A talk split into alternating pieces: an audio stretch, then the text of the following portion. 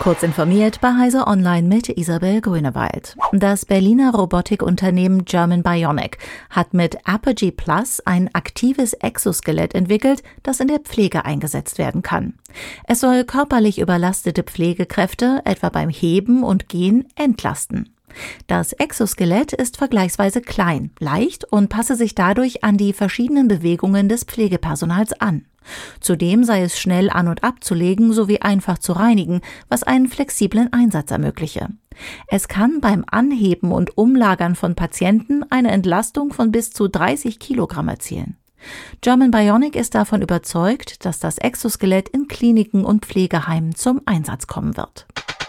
Bei einem simulierten Test einer KI-gesteuerten Drohne ist die Software zu dem Schluss gekommen, dass das effektivste Mittel zur Erreichung des vorgegebenen Ziels die Eliminierung des eigenen Operators ist.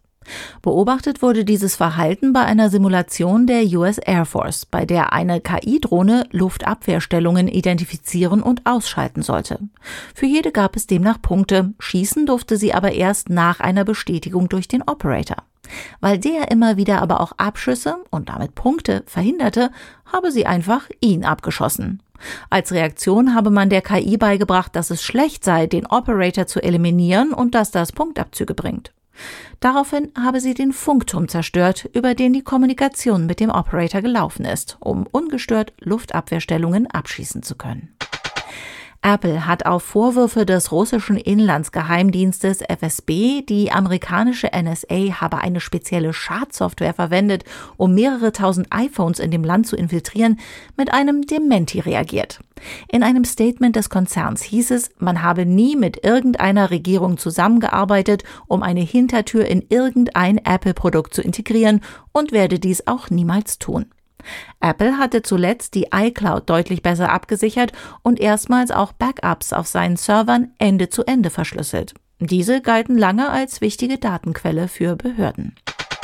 Weniger als zwei Monate vor dem ersten bemannten Start der Raumfähre Starliner von Boeing wurde dieser jetzt erneut verschoben. Grund sind Probleme, die die Sicherheitsmarge zu stark verringert hätten, erklärt der US-Luftfahrtkonzern nun. Laut Ars Technica sind die Verbindungen der drei Fallschirme für die Landung schwächer als angenommen und es bestehe die Gefahr, dass sie reißen würden, sollte einer von ihnen ausfallen. Außerdem sei entdeckt worden, dass ein reichlich verlegtes Glasgewebeband zum Schutz der Verkabelungen unter bestimmten Umständen entflammbar ist.